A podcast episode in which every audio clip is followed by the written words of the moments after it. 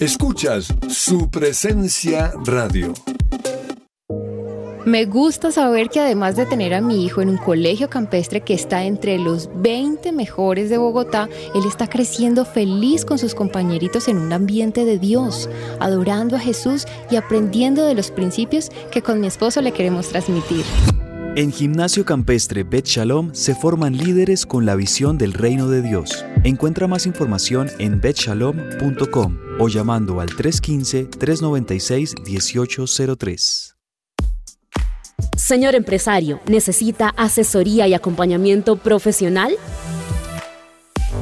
En SIF Consultores SAS contamos con un equipo experto. Ofrecemos una opción seria y calificada. Apoyamos a las organizaciones en la adecuada toma de decisiones.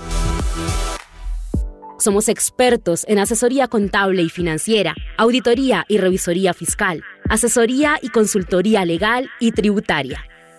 Comuníquese en Bogotá al teléfono 703-6166 o al móvil 317-363-0966 o visita nuestra página www.sifconsultoresas.com.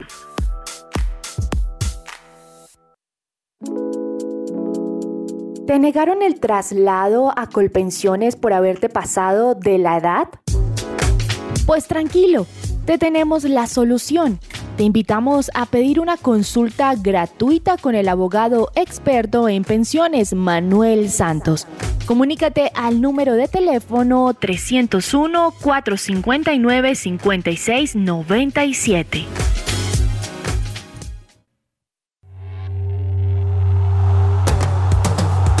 Este es el programa número uno del deporte. ¡Que ruede la pelota!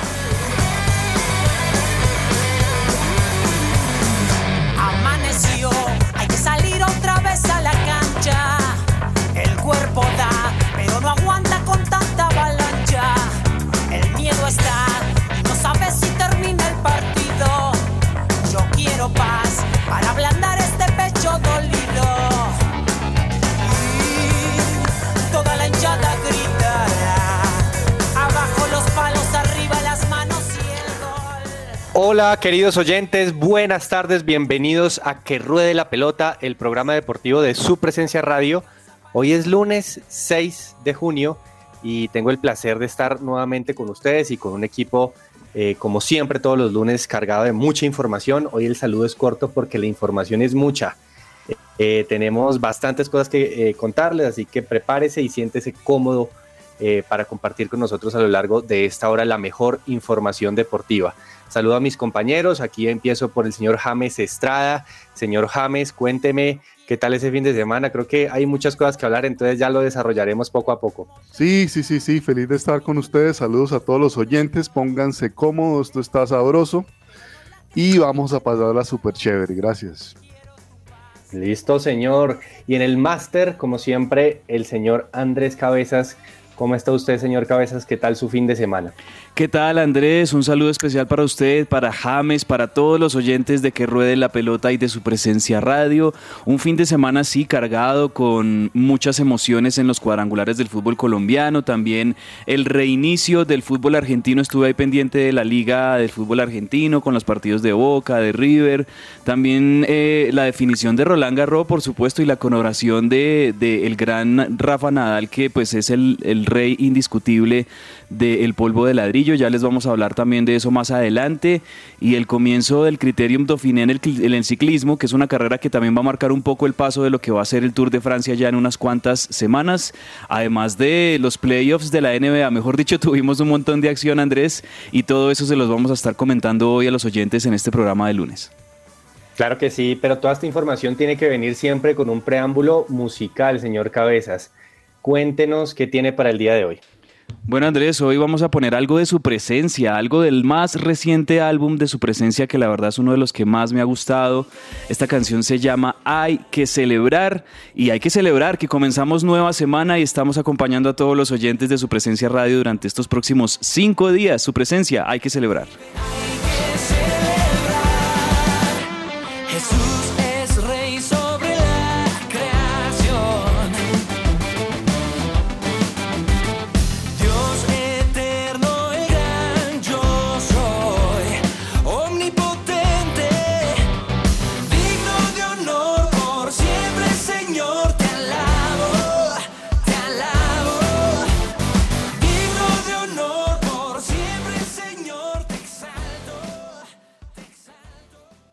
Esta sección es posible gracias a Coffee and Jesus, Bogotá. Hablemos de fútbol. Devenir champion du monde de football. Devenir champion du monde de football. Muchas gracias, señor Cabezas, con esa canción de su presencia. Hay que celebrar, señor James, hay que celebrar este inicio nuevo de la selección Colombia, porque bueno, eh, le ganamos, eh, la selección Colombia volvió a jugar en medio de esta tusa que tenemos de no clasificar al mundial y le ganó una selección mundialista. Yo no sé qué tan fuerte o, o flojo fue Arabia Saudita, pero no sé cómo vio esta generación nueva o esta renovación que pareciera darse. Sabemos que pues todavía no fue la convocatoria del técnico oficial, pero creo que hay una luz de, recambio, ¿no? Es cierto. ¿Sabes? Yo me, acuerdo de las palabras del profe cuando quedamos eliminados, que él decía, ¿sabe cuándo les va a dar duro? Cuando empiecen esos partidos ahí de preparación. Sí. Y es cierto, es cierto, tenía toda la razón. Eh, uno cuando ve a Colombia, aún con un equipo alternativo, se ve que tenía de sobra con que llegar al Mundial. Y me llama la atención que siempre que hay ese paso de itinerato anotado, Patiño, que le va bien a la selección. ¿Se acuerda la vez pasada cuando sale Peckerman y y, hay un técnico interino y gana los dos partidos, eh, eh, y, muy bien, jugando bien. No sé si es que se libera, no sé qué es que pasa. Hay que apoyarlo. Viene Lorenzo, me parece que es, a mí me gusta la alternativa, me parece que de alguna manera tiene una secuencia con el profesor Peckerman, que es el último proceso exitoso, y que la verdad terminó bien y con la duda de, crecimiento salió injustamente de la selección. Y yo lo, lo apoyo totalmente de Patiño, o sea, yo creo que lo que viene es bueno para la selección. Sí, venga, a, propósito de eso le hago otra pregunta porque yo, sé que usted estaba muy pendiente del tema táctico de, de, Peckerman, pero creo que Lorenzo era el que quien aportaba esa parte táctica en ese proceso, ¿no? Sí, claro. Eh, mire que eh, a mí me causa alegría porque la verdad hubieron muy buenos partidos con, con el profesor Peckerman. De Lorenzo estaba encargado de la defensa. Ustedes saben que él fue defensa en su, en su, en su como jugador y cuando uno ve jugar a Melgar, yo, yo hice la, la pseudo tarea, hombre, sin ser un experto táctico, analizar un poquito al Melgar. ¿Y cómo le parece que el Melgar es un equipo que presiona? Presiona, ¿no? Pero presiona muy armónicamente, no es esa presión a veces de Chile que dejan a los, a los jugadores sin ya los 20 minutos, no es una presión muy, muy equilibrada, muy, muy bonita, la verdad. Melgar juega muy lindo y la defensa es muy aplicada. Yo creo que va a ser lo de Peckerman más este tema de la presión y un poquito más de modernidad, sin decir que lo del profesor Peckerman era malo, ¿no? Porque pues había más asistentes técnicos, ¿no? Aparte de Lorenzo, ¿no? me parece que Lorenzo tiene también el mismo su propio equipo y tiene un juego muy interesante. Sí, sí, sí, bueno, veremos, ojalá le vaya muy bien a la selección ahora de la mano de Néstor Lorenzo, ya sabemos técnico oficial, y, y le preguntó al señor Cabezas, Rafa Borré de 9, como en su River y marca su primer gol en la selección. ¿Cómo vio a Rafa y cómo vio a los otros jugadores? ¿Qué le pareció interesante? Bueno, me gustó cómo se comportó la selección, como ustedes lo decían, jugando contra un equipo mundialista que más allá de que no sea uno de los, de los más fuertes, eh, digamos, en el panorama del Mundial de Qatar, pues en definitiva es un equipo que ha clasificado al Mundial, que de hecho eh, le eh, buscó este, este partido con Colombia para foguearse, para prepararse, y yo creo que muy bueno el, rendimiento de la selección, me gustó ver caras nuevas en el medio campo, me gustó ver al Cucho Hernández, eh, me parece que tuvo buenos momentos, me, gustó mucho, pues como ustedes lo decían, lo de Borré, es que eh, esa es la posición que más le conviene a Borré, estando de nueve, colaborando, asociándose con, con, los, con los volantes ofensivos y, llegando al gol. Y, me, gusta mucho porque creo que habla del buen momento que está teniendo Rafa Santos Borré en su carrera como jugador. Es un jugador ya maduro, que ha tenido muchos años de recorrido, eh, lo, que, lo que hizo pues comenzando como joven en Colombia, rompiéndola como goleador, después esos años de madurez y de preparación y de, desarrollo de, de sus habilidades como jugador en Argentina con Gallardo en River y ahora lo que vemos en de él en Frankfurt se ve un jugador ya maduro que con ese rodaje europeo ya le da un poco como más ese plus con, con, los demás jugadores y creo yo que estamos ante la presencia de, yo no, no, quiero usar la palabra sucesor, pero, pero me gusta que después de tantos años en los que Falcao García nos daba ese, ese rendimiento de asociación en el frente de ataque y esos movimientos, tenemos un jugador de características muy parecidas en, en Santos Borré. Sabe que yo apoyo totalmente ese comentario, señor Cabezas, porque hablar de, un nuevo Falcao es muy difícil. Creo que eh, va a ser muy complejo encontrar un goleador de esa raza eh, en, los próximos años, pero yo creo que pueden haber muchos jugadores que han metido muchos goles a nivel internacional, de Muriel Zapata, que son jugadores muy buenos que han hecho cosas extraordinarias a nivel internacional pero el carácter y el criterio y lo, de, lo, a ver, cuando los, las instancias definitivas llegan, Borré siempre aparece y usted lo ha visto en River, donde en semifinales, en finales aparece, ahorita con el Frankfurt, metió gol en el Camp Nou y creo que esos jugadores que tienen un chip diferente en esos momentos difíciles son los que terminan ganándose esos lugares y ojalá Borré le vaya muy bien y se logre consolidar como el 9 de esta nueva generación. Muy bien, bueno, vamos a ver cómo le va a Colombia. Eh, que por el lado de los mayores entonces celebramos este triunfo, pero pues con mucha cautela que todavía hay mucho trabajo por, por realizar. Pero nuestra selección sub-19 también jugó y jugó hoy eh, su tercer partido del torneo Esperanzas de Toulon, este torneo que es conocido como el Maurice Reveló, en donde pues venció a Japón y se clasificó a semifinales. James, ¿Usted ha visto a los pelados, ha visto a los muchachos? ¿Qué tal le ha parecido? He, visto pedazos, también cosas muy interesantes. Ahora, es una categoría de muchachos que ustedes saben que a, ese nivel juvenil pueden pasar cualquier cosa, ¿no? A veces es un poco incierto. Eh, yo vi el partido, sí me vi completo la goleada de Francia-Argentina 6-2. Me impresionó mucho el nivel de los jugadores franceses. Ahora, faltaban unas figuras de parte y parte. Eh, pero me impresionó mucho el nivel de los, de los jugadores de Francia y que es una selección prácticamente africana. ¿no? Sí, eh, las colonias francesas en África, ¿no? Colonias francesas, literal, hay jugadores nacidos en África. Eh, y lo de Colombia, muy bueno, muchachos muy interesantes. Hombre, hay que ponerle entusiasmo a este tema de la selección Colombia, Patiño, porque qué, hombre pasar la tuta con alegría, como la canción que nos puso hoy Cabezas. Hay, que, celebrar. Es cierto, es cierto. Pero, pero vea, de, este torneo yo resalto algo. Este torneo, eh, ustedes me corrían, pero es sub-23, ¿no? Pero Colombia está llevando una selección sub-20. Así que eh, creo que le están dando participación a, a, otro tipo de, de, de, muchachos, si no estoy mal. Eh, vamos a ver qué pasa porque, bueno, hay, hay jugadores importantes como este Manjoma que, que juega en el Cortuluá, ¿no? Eh, y, que, bueno, aparecen, aparecen también muchachos de otro tipo de equipos que no son tan resaltados como los de Fortaleza. Hay varios muchachos de Fortaleza que, que pueden generar cosas a futuro importantes. Eh, don, Cabezas, y cómo, le ha parecido, cómo le vio la, la victoria hoy contra Japón, ¿no? 2 a 1 contra Japón. Me parece que esta selección viene como de menos a más, ¿no? Vimos, vimos el, debut que le, costó contra Islas Comoro o Comora, que todavía no, no, la, no la logro coger bien. Le costó ese debut, ese empate 1-1 y después perdiéndolo por los penales, perdiendo esos puntos.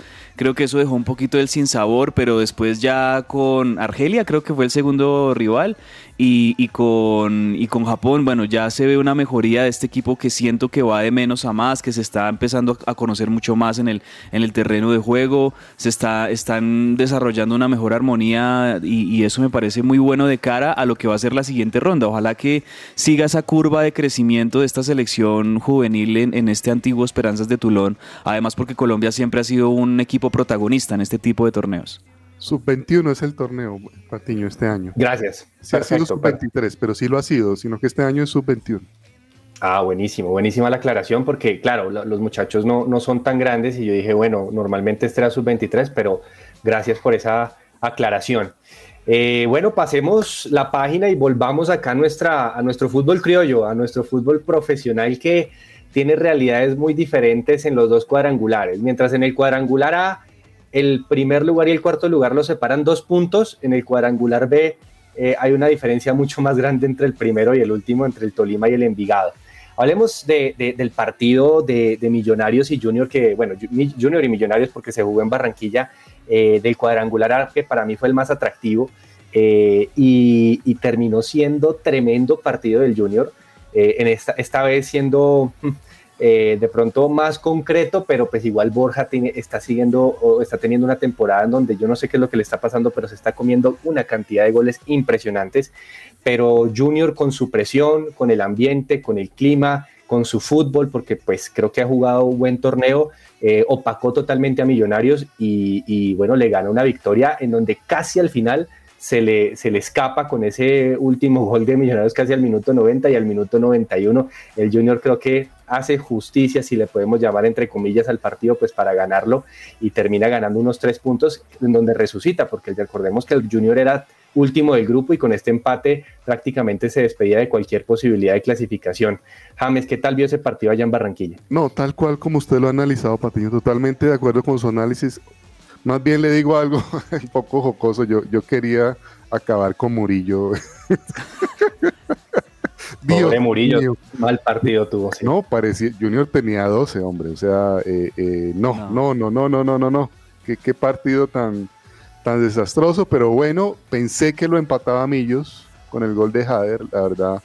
Pensé, al, final vino este, este, este golpe de, de, Carmelo, presionante el gol, que también pegó, creo que Murillo, que estaba desafortunadamente ahí en el piso. Bueno, eh, hombre, los jugadores no son máquinas. Millos venía un gran partido con Nacional y hay que decirle a la gente que no son máquinas, son seres humanos.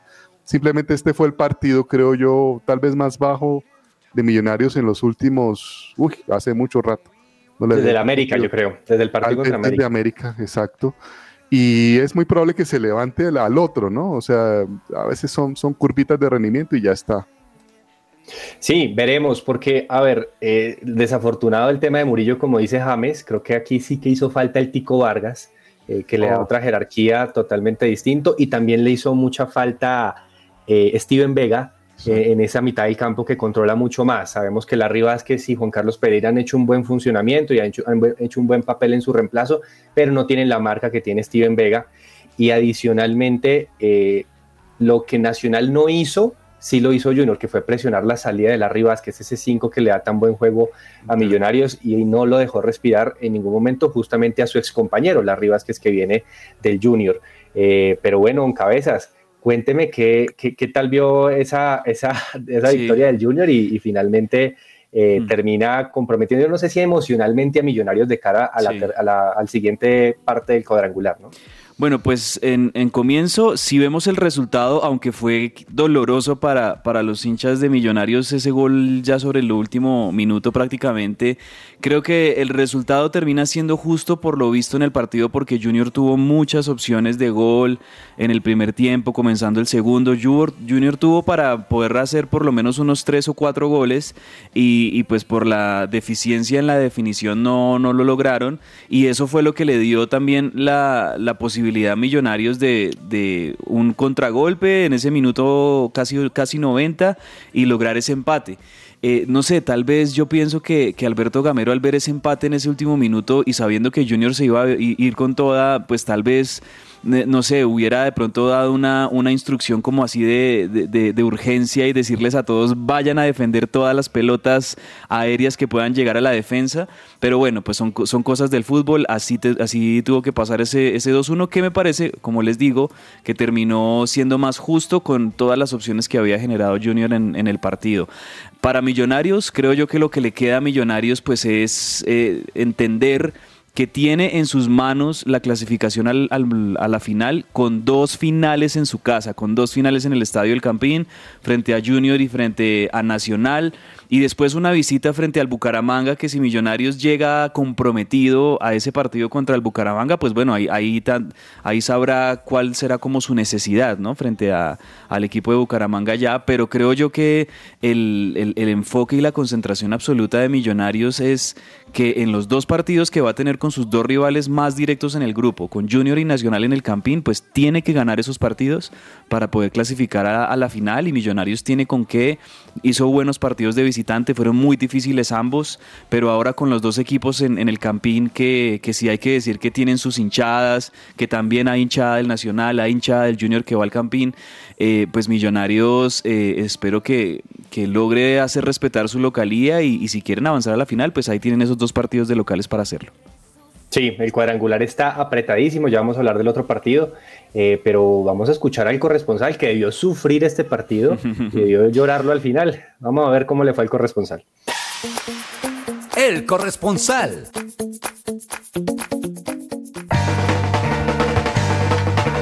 cordial saludo para todos los podcast escuchas de Su presencia radio. Vámonos para el grupo A, fecha número 3 de los playoffs del FPC. Fútbol profesional. Cucu, cu, colombiano. Un aplicado junior de Barranquilla descifraría el código azul. Comida para tiburones. Junior 2, Millonarios 1. Debemos reconocer que durante los 90 minutos existió supremacía costeña y mala suerte por parte del central azul Murillo, quien estuvo involucrado en los dos goles en contra de Millonarios. Podcast, escuchas. Si usted no pudo ver el partido, el cual fue en la noche del día sábado, puede ser porque usted no es hincha de Millos, pero aún está a tiempo de serlo. Móntese en la gameroneta, porque Millos saldrá campeón. Así es, llegó al lugar indicado. Este es el 1, 2, 3 o el hat trick de lo que debería saber de este partido. One. Millonarios le sigue sumando minutos a su mala racha de más de 8 años sin ganar en Barranquilla. La última vez fue el 11 de marzo del 2014. Los goles llegarían al minuto 11 para los tiburones en pie de Luis González. Después del regalo de Murillo, eso sí, al 90 para los azules en los pies del siempre amuleto Javier Valencia. Y desafortunadamente al minuto 92 para el Junior. A sus 237 mil años, el veterano tutunendo Carmelo Valencia. ¡Uy! Con esta derrota, Millos se ubica segundo en su cuadrangular con cuatro puntos a uno del primer.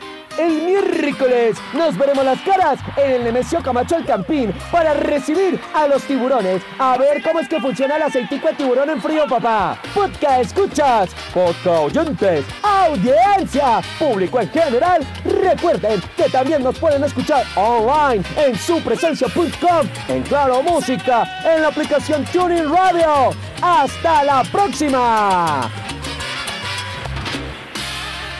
Bueno, y eso, eso es cierto. Eh, así como a Millonarios le cuesta tanto Barranquilla, al Junior le cuesta mucho Bogotá. Veremos a ver qué puede hacer Millonarios. Eh, y también el Junior, que, que, me parece que ha tenido un buen juego este, este, este torneo y no se le ha dado mucho los goles porque Borja está sufriendo de indigestión en este Mire que a propósito de Borja y, metiendo un poquito el tema de, del interés de River por Miguel Ángel Borja, Andrés y James, en Argentina muchos tuiteros están diciendo, pero ¿qué es lo que está pasando con Borja? Porque se, se, se, hacen virales eh, esas jugadas donde Borja tiene unas definiciones pues eh, increíbles, absurdas de, de cómo... Tipo selección Colombia. Sí, exacto. Entonces muchos están bromeando con, eh, con decir que Borja está a propósito eh, errando esos goles como para bajarse un poquito el precio de la transferencia de Junior a River. Vamos a ver si es así, pero la, lo cierto es que sí, o sea, ha, ha tenido unas jugadas Borja insólitas eh, de incluso mano a mano o solo, con tener que patear eh, muy suavecito, sencillo y definir, y, y pues sí. no, no, le, no le han salido bien, ¿no? Vamos a ver. Sí, eso pasa con los goleadores, veremos a ver qué pasa con con el buen goleador que es Miguel Ángel Borja. Bueno, el otro partido también muy interesante porque eh, tuvo ya entonces al nuevo líder del cuadrangular, Nacional goleó 4 por 1 al Bucaramanga en un partido accidentado y pues la, la verdad viciado desde la expulsión de Subero, eh, el lateral derecho del Bucaramanga, porque eh, en una jugada en donde parecía que iba a ser penal, terminaron fue pitando falta fuera del área y expulsión y con esto pues el, el, buen Bucaramanga que me parece que es un buen equipo y que le, planteó bien el partido nacional hasta ahí eh, ya no pudo hacer nada y en el segundo tiempo justo en esa falta y ahí en adelante pues se dejó eh, meter los otros tres goles en el buen sentido. James, ¿cómo ve a Nacional? Creo que se montó y, y, ahí sí desprendió Jefferson Duque, que era otro goleador que no venía, golea, no venía metiendo goles, pero aquí se destapó. Sí, sí, sí, el, punto de quiebre estuvo en esa jugada, en la expulsión de, del canterano de Millo Suberu, que, que, no ha tenido, ¿no? Como mucha suerte en este, en este cuadrangular, es un buen jugador. Pero sí, a partir de esa expulsión se desnivela todo. Ya Bucaramanga pierde ese poder hacerle resistencia a Nacional y se destapa pues Duque y Dorlan Pavón y, y Guzmán que jugó muy buen partido, ¿no? Ese Guzmán es un jugador muy interesante y pues ya conocemos la calidad de Dorlan y los jugadores de Nacional, ¿no? Así es, así de acuerdo. Entonces el cuadrangular A, pues tiene a Nacional de líder. Eh, Junior y Millonarios comparten, bueno, Millonarios y Junior por el punto invisible van en ese orden en el segundo y tercer lugar y Bucaramanga con tres puntos eh, en el último lugar. A buena hora le Eh, llegó la victoria nacional. Después no ganaba desde hace siete partidos. Por liga no ganaba Nacional desde hace siete partidos en el Atanasio. Sí, ¿no? Eso también sí, es. sí, sí. Cortó una racha, una mala racha que tenía. Les llegó a Veremos. muy buen momento. Veremos cómo va porque me parece que aquí todos están vivos y todos tienen posibilidades. El Bucaramanga también tiene posibilidad. Bueno, en el otro cuadrangular la cosa se está destapando más porque el, de- el Medellín desaprovechó la oportunidad y empató 0-0 en un partido en donde creo que el Envigado estuvo un poco más encima incluso que el Medellín eh, y 0-0 eh, en, el, en el estadio del Envigado. Mientras tanto, en Ibagué, con un golazo del señor Steven Lucumí, señor James, porque yo sé que usted lo conoce Sí. bien, le ganó a la equidad, a una difícil equidad como siempre en todos estos, estos eh, partidos, Sí. destapó la, la lata, como dicen los españoles, con un golazo en el minuto casi 80. un, un rendimiento tremendo de, de dos Américas. Bueno, de Lucumí que, que destapa, como usted dice, hace el gol. Y pero Ureña, el partido de Ureña Patiño, uff, qué calidad la de Ureña. Se, se, se bancó ese mediocampo, ese, ese chileno fue elegido la figura del partido por, por, por los medios. Eh, lo de Ureña fue, fue tremendo. Partido complicado, jugar con la equidad. Equidad no es un, un- no- tiene un arquerazo además. Mm. Eh, el, el- el- el uruguayo es un arquerazo impresionante. Y pues sí, lo comí, qué, qué- qué golazo, ese será el pepazo, ¿no? Ese, es- ese va para Sí. el Pepazo más adelante. con todas, Seguro, sí. sin duda. Uruguayo ya Ortega, adelantado. arquero de Equidad, sí. Do- Don Cabezas, y entonces, ¿cómo va, ¿cómo va la tabla? ¿Y usted ya se atreve a definir al Tolima como finalista o todavía le da una espera? Pues la verdad es que sí, esta victoria fue muy, muy importante para, para el Tolima, más allá de que haya sido un 1-0. eh, el cerrojo de la equidad, ¿no? Y el buen planteo táctico que siempre tienen estos equipos de, Alexis García, que, que saben sostener el cero, que saben aguantar. Pero bueno, con ese golazo logró romper el cero el Tolima y con esa victoria el Tolima llega a 7 puntos, es el líder en este cuadrangular B. El segundo es Independiente Medellín con 5 eh, puntos. El tercero es La Equidad con tres. Y el último es Envigado con un solo punto. Ha perdido dos partidos y ha empatado uno. La próxima fecha también de una vez revisemos cómo va a ser de este cuadrangular B, porque tiene a la equidad ahora, invirtiéndose la- las localías, la equidad recibe a Tolima en techo y el Independiente Medellín recibe en el Atanasio Girardot al Envigado. Esa sería las- la siguiente fecha. Eh, ya nos quedan, ya entramos a la segunda mitad de estos cuadrangulares y pues yo creo que eh, vamos a empezar a ver definiciones en las próximas dos semanas. De acuerdo, de acuerdo. Bueno, don Cabezas, y también hablando ya y cerrando la, la página del fútbol colombiano, vámonos un poco a hablar de los colombianos porque hubo noticias y Luis Díaz se ha cotizado y los resultados de, de- de su, de su gran temporada eh, lo han llegado a eh, evaluar en 110 millones de euros y está en el top 10, ¿no? Sí. Este, este, este resultado de su temporada ha sido fantástico y ya está dentro de los top 10. Eh, ¿cómo, ve- ¿Cómo analiza ese tema? Ya entra Luis Díaz a, la, élite de jugadores eh, eh, en el mundo que superan la barrera de los 100 millones de, de euros, ¿no? Ahí tenemos obviamente ya eh, que, que es una locura lo de Messi, lo de Mbappé, lo de Haaland, lo de Neymar. Entonces, me, me parece muy bueno esto por parte de Luis Díaz porque, claro, se, se- se valoriza un montón. El Liverpool no lo va a tasar en menos de eso y al mismo tiempo, pues yo creo que le sigue aumentando tanto el prestigio como la confianza a Luis Díaz para, para seguirse afianzando en el Liverpool. Este fue su primer semestre, podemos decir, un semestre, un semestre con un balance, creo yo, muy positivo, ya ganando, ganando un par de títulos con el Liverpool, afianzándose en el equipo titular.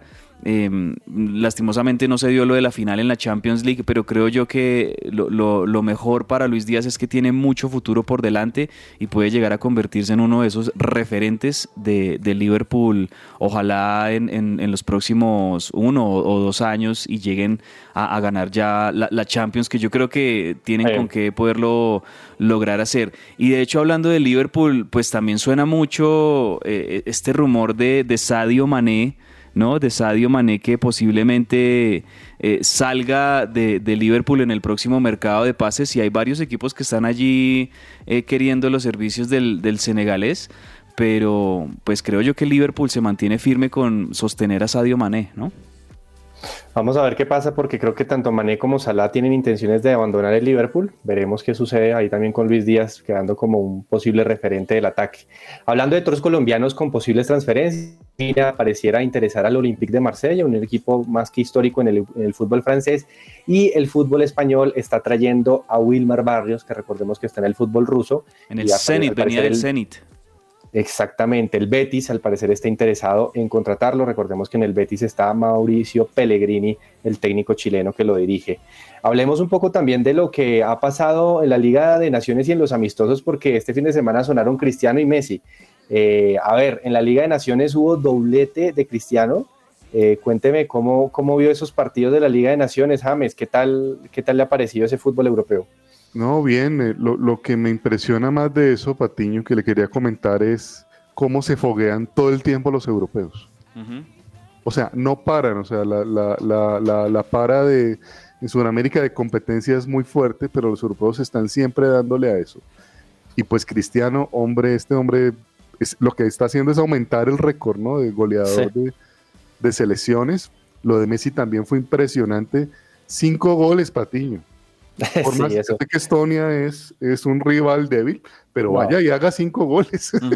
Uh -huh. y, y, Además, goles. y, con no el equipo titular, porque ese equipo que plantó Scaloni en cancha es un equipo mixto, que sí tenía de pronto a Messi, a, a De Paul y tal vez uno que otro jugador más de los titulares, pero, pero fue un equipo alternativo el que, el que mandó Scaloni a cancha y eso creo yo que le viene también muy bien para ver es precisamente eso, las opciones que pueda llegar a tener Argentina ya en el calor del Mundial cuando tenga algún problema, ojalá por ojalá que no, pero por lesión o, o alguna dificultad, pues ahí también Scaloni tiene de dónde escoger.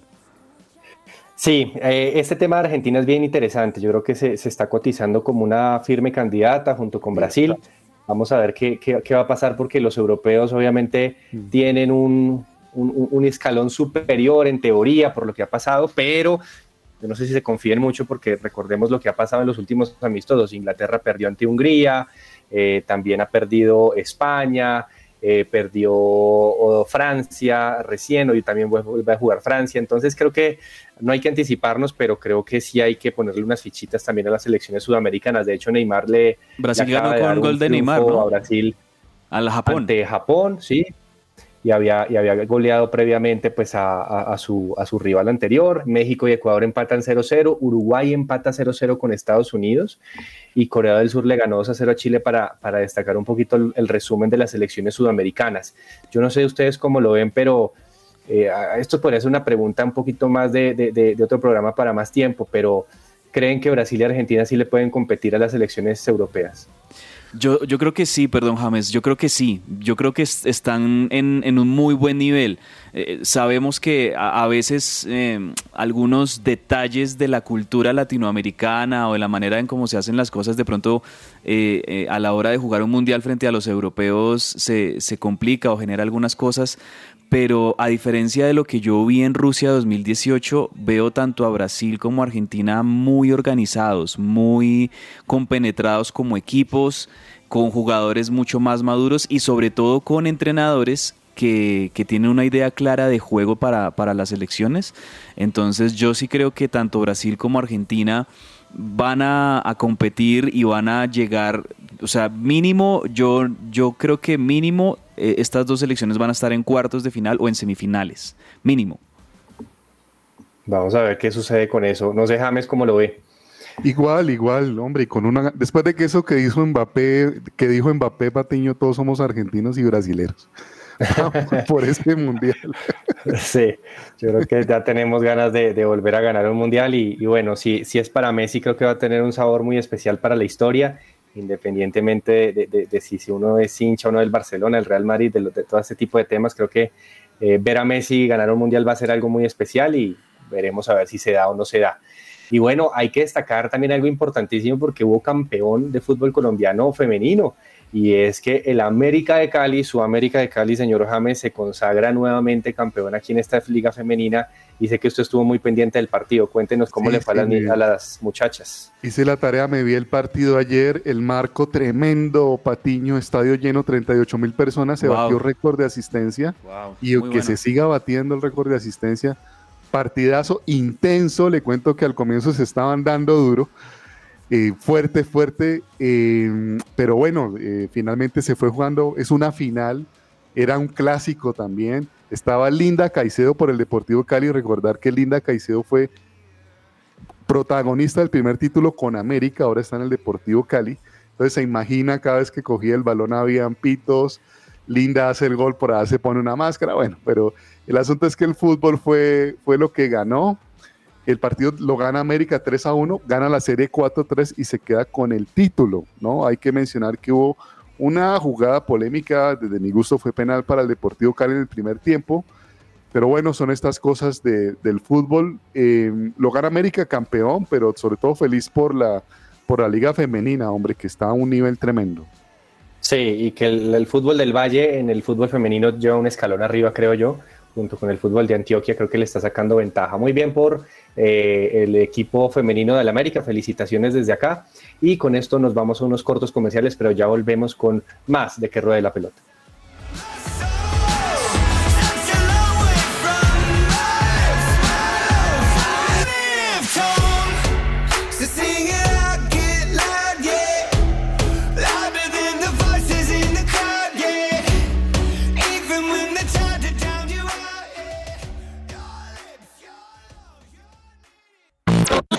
Estás oyendo su presencia radio.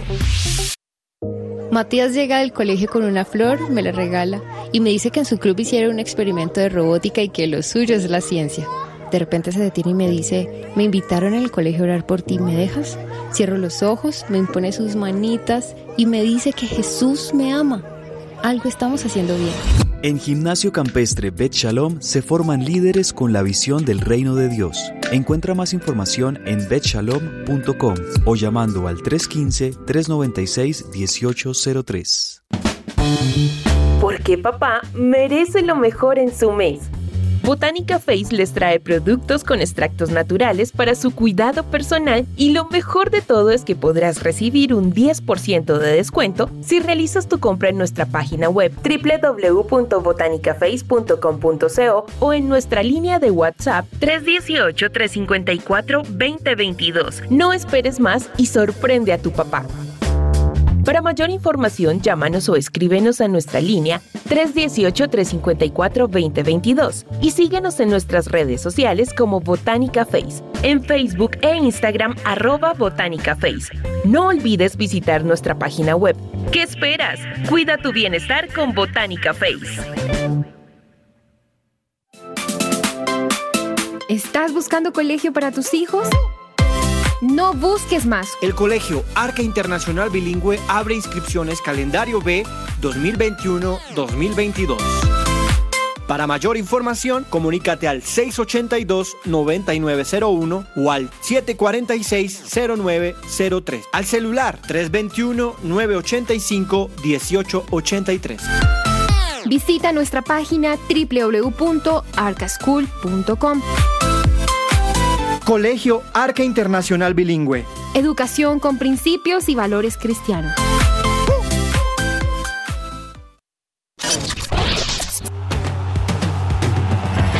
Escucha que ruede la pelota. Que ruede la pelota.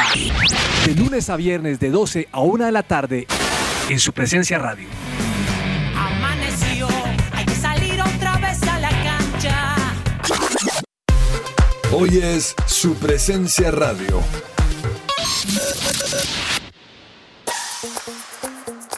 Las historias detrás del deporte. ¿Qué hay en el camerino?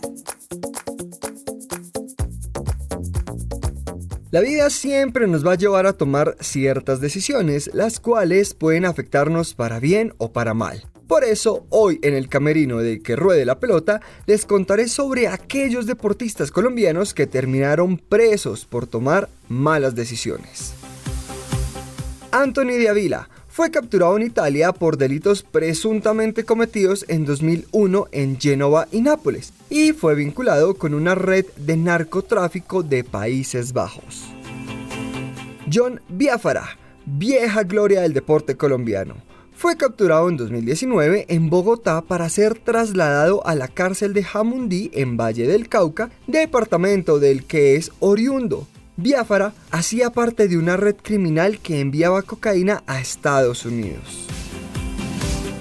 El exagüero Wilson Pérez, recordado por su paso por América de Cali e Independiente Medellín, fue capturado en 1995 y posteriormente condenado en 1997 a cuatro años de prisión por transporte de cocaína. El centrocampista Javier Flores fue culpable de asesinato cuando estaba en un gran momento de su carrera deportiva. El 5 de julio de 2009, Flores, quien vestía los colores rojiblancos del Junior, disparó contra unas personas en medio de una riña propiciada además por el alcohol. René Higuita, a diferencia de otros futbolistas en esta alineación, sigue siendo uno de los guardametas más recordados de la historia del balompié nacional. En 1993, Higuita permaneció preso durante siete meses luego de participar como mediador en la liberación de la hija de un testaferro del cartel de Medellín. Según el diario El Heraldo, el cancerbero fue acusado de recibir 5 mil dólares para cumplir su cometido. Higuita estaría en curso en un delito grave contemplado en la nueva ley de antisecuestro que sanciona tal conducta y el no dar aviso a las autoridades. Reseñó este diario en su momento. No siendo más, mi nombre es Juan Camilo Suárez y este fue un informe para el camerino de que ruede la pelota.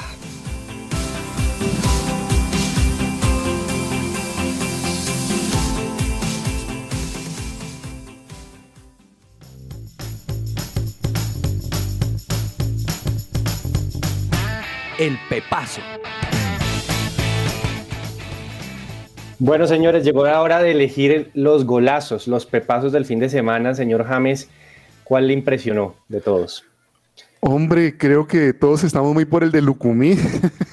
sí, Usted va a mencionar a Cristiano Ronaldo, hombre, eh, ¿no? Tremendo. Con sus goles, este hombre es una máquina. Muy bien, señor, señor Cabezas, ¿usted sí vio el de Lucumí, se queda con ese o, cuál otro tiene? Ese fue un muy buen gol de fuera de área, pero le tengo uno parecido en el fútbol argentino, en el partido de Talleres de Córdoba, porque ayer Talleres eh, ganó su partido 2 a 0, se lo ganó a, a Sarmiento y en este partido de Talleres 2-0 a Sarmiento, el primer gol de Talleres lo hizo pues nada más y nada menos que Federico Girotti, jugador que mm. pertenece o pertenecía mejor a River. River lo dejó ir, se lo entregó a Talleres y, y, y la está metiendo y está siendo una de las figuras de, de, Talleres de Córdoba. Un gol parecido de fuera del área, un remate al rincón del palo izquierdo del arquero. Gran gol para la buena victoria de Talleres que sumó sus primeros tres puntos.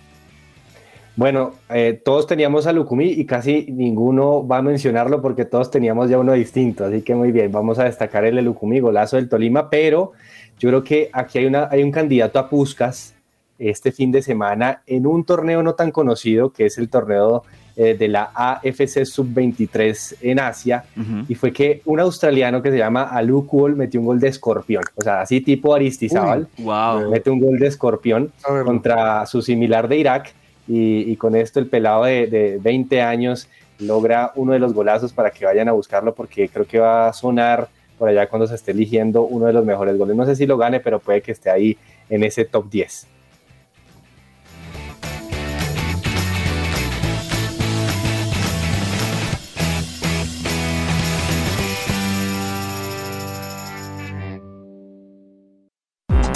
Todo lo que tiene que saber más allá de la pelota.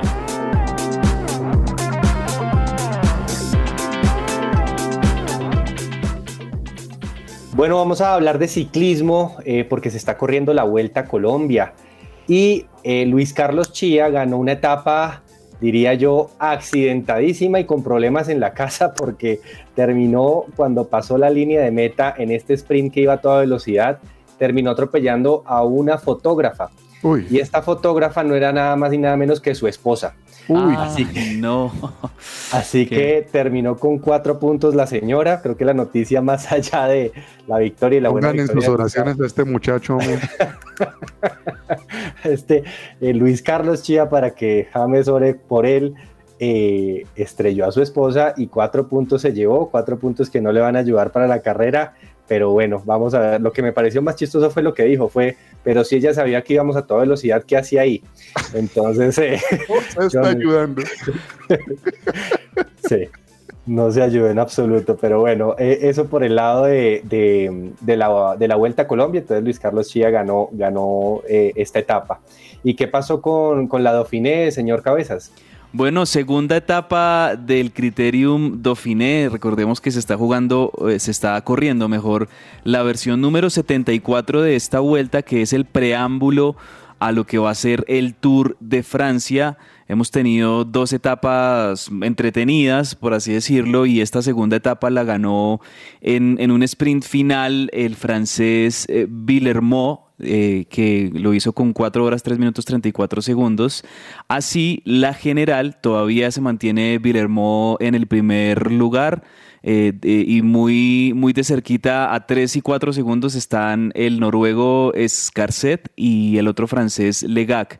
Así digamos de los eh, ciclistas reconocidos y de los que también seguramente vamos a, estar viendo en el, en el Tour de, Francia, pues tenemos a, a Wout Van el belga que está a 5 segundos en la cuarta posición y todavía no tenemos así apariciones de, ciclistas colombianos en este top, aunque todavía, bueno, vamos a tener varios días más de competencia, hasta ahora está arrancando y todavía las, las etapas de, de alta montaña, que es donde se destacan los nuestros, todavía no han llegado.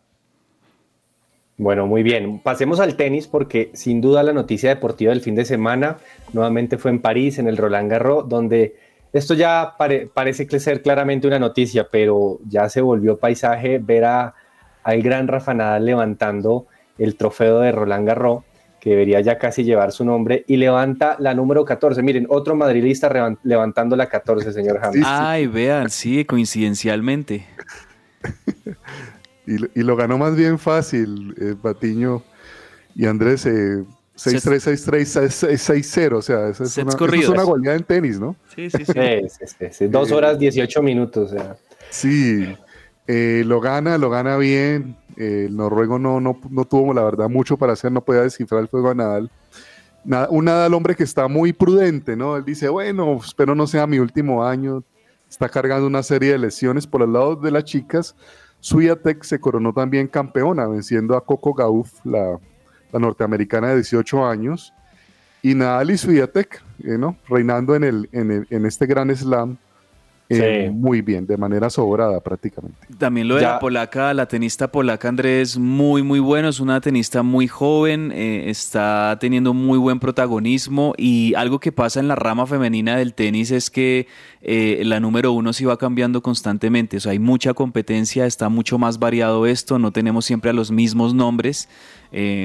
hace un año, dos años teníamos a Ashley Barty, teníamos a Naomi Osaka, pero ahora vemos a, una eh, eh, a una Emma Raducanu o Leila Fernández que están ahí muy cerquita y ahora está polaca también que se está destacando, la norteamericana también que es, que es, afrodescendiente y, eso me parece muy chévere porque eh, me parece que es como esa continuación bonita de lo que ha sido el legado de las hermanas Williams en el tenis, siendo, siendo afrodescendientes, también esta norteamericana lo es y, mostró un muy buen nivel. Lo que pasa es que se enfrentó ante la, favorita y la que tenía mucho más tenis, pero, pero también tenistas muy jóvenes estamos viendo en la rama femenina, en todos los Grand Slam. Sí, sí, sí, sí, pero cabezas, yo no sé, eh, ya se acaban los adjetivos para, para, hablar de Rafa, ¿no? Ya qué más decir de, del gran Rafa Nadal. 22. Eh, Llegó a Título número 22, Gran Slam 22. El más ganador de la historia, por encima de Roger Federer, por encima de Novak Djokovic, de Pete Sampras, de Bjorn Borg, de, de todos los históricos.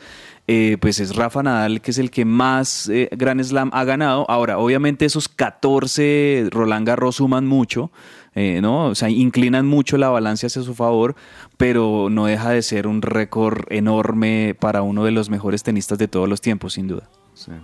Sí. todos esos 14 títulos le han significado a cerca de 25 millones de euros a Rafa Nadal en todas estas 14 temporadas. Creo que eh, a nivel económico tampoco es una muy mala noticia para él. Y adicional, eh, pues con esto supera en el ranking ATP a Stefanos Tsitsipas, el griego, eh, ya llegando y, alcanzando un poco más cerca pues Alexander Zverev, que continúa en el tercer lugar. Recordemos que este ranking de ATP sigue liderado por Novak Djokovic con 8.770 puntos. Bueno, veremos a ver qué, qué, pasa en el tenis, pero es la primera vez también que Rafa gana dos Grand Slam seguidos, ¿no? Había ganado Australia, ahora gana eh, Roland Garros.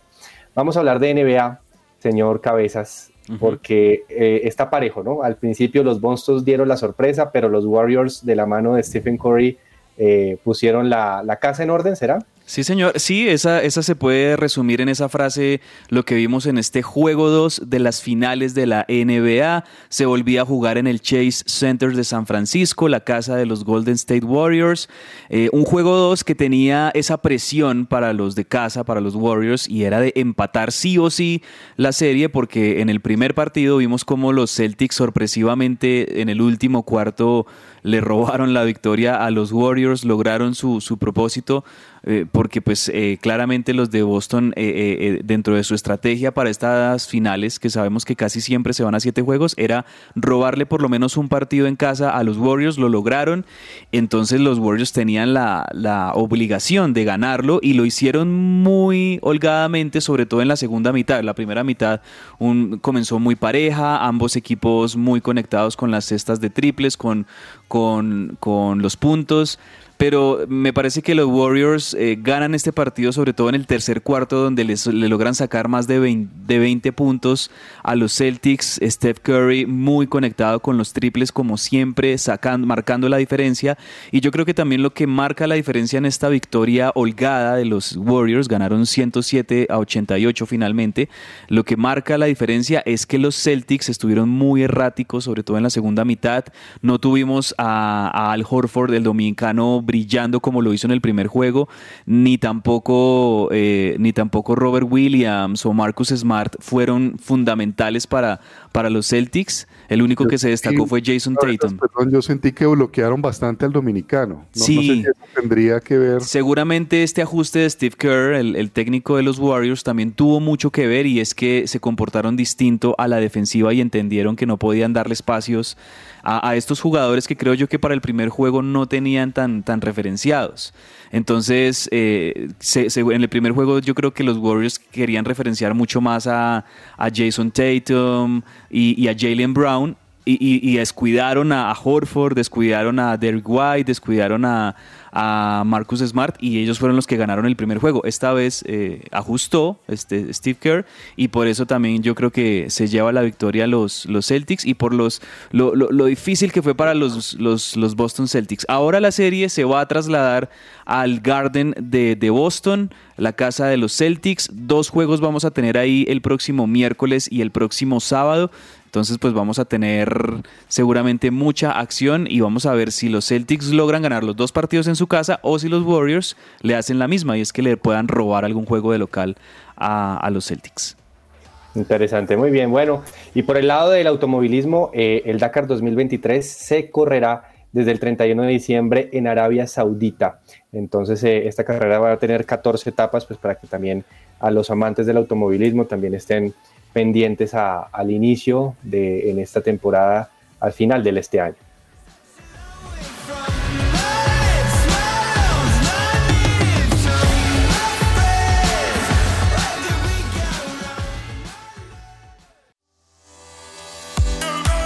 Entre el tintero.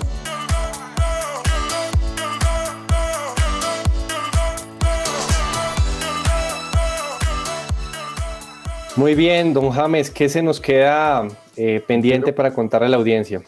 Hombre, hablar de Catalina Usme, Patiño, qué jugadora, qué, ejemplo de 32 años para la antioqueña. Ayer se cargó ese equipo al hombro y eso eche para adelante. eche para adelante, hombre, qué jugadora extraordinaria. No me imagino esa delantera de la selección Colombia con Cata Usme Armando, Linda Caicedo, Lacey Santos, Robledo, no, pinta muy bien en la selección Colombia femenina. Bueno, muy bien, qué bueno destacar todo este avance que ha tenido el fútbol femenino en nuestro país y, que a nivel internacional no, no compiten, o sea, logran competir, han logrado títulos. Ha mejorado. Linda Caicedo suena para el Barcelona de España, tiene apenas 17 años. Claro, claro, claro, qué bueno, qué bueno. Qué bueno. Oiga, don Cabezas, y cortamos un poco el fútbol argentino, pero arrancó. Yo, yo, eh, explíquenos un poco porque acaba de terminar un torneo y ahora arranca otro, no le dan descanso a estos jugadores argentinos, ¿qué pasa? Sí, hubo yo creo que menos de dos semanas de, descanso. Esto tiene que ver, Andrés y James y, oyentes, por el Mundial. Claramente es, es por el Mundial de Qatar que, va a comenzar a finales de noviembre y en ese sentido, pues todos los, los, club, los las competencias locales y obviamente la Argentina tienen que adaptarse a eso y estar terminando competencias antes de eso para poderle dejar el, camino libre a la selección de, operar. Entonces, en ese sentido, por eso arranca tan temprano y sí comienza la liga del fútbol argentino, que a diferencia del torneo que tuvimos en el primer semestre, el del primer semestre fue eh, un formato de copa en el que hubo cuartos de final, semifinales y final. En este sí es el todos contra todos, definitivamente. Todos contra todos, modo liga, y el primero que termine al final de, todos los partidos, que van a ser 27, eh, pues ese será el campeón. El último campeón fue River el año pasado, que fue el primero que, terminó en el todos contra todos. Y vamos a ver este, este semestre si tenemos nuevo campeón. Por ahora, Boca con una muy buena victoria sobre Arsenal. Encontró la victoria muy temprano con goles de Sandes en el minuto 15 y del colombiano Sebastián Villa en el minuto 17. Descontó Arsenal en el, en el 28 y así se terminó el partido. El segundo tiempo eh, muchos, muchos errores de definición de, parte y parte. Y en, el, y en el partido de River, River visitaba Defensa y Justicia en el Florencio Varela.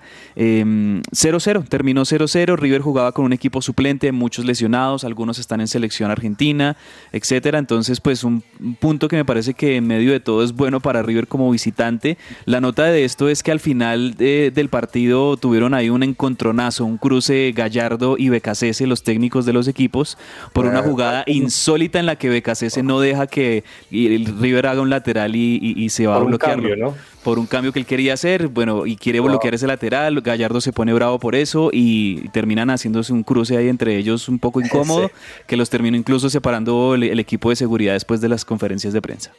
Sí, le dice, me dice a Gallardo, ¿quién sos? Le pregunta hacia Gallardo. Bueno, veremos. Y hoy un partidazo solamente para recomendar la reedición de la última final de la Copa del Mundo, Croacia-Francia, se jugará por la UEFA Nations League a la 1 y 45 de la tarde para que usted se planille en 45 minutos ver un partidazo. Muchas gracias por su compañía, nos encanta tenerlos. Sigan conectados acá con su presencia radio y mañana siempre la invitación a las 12 del día en Que Ruede la Pelota. Un abrazo a todos. Abrazo, chao. Gracias.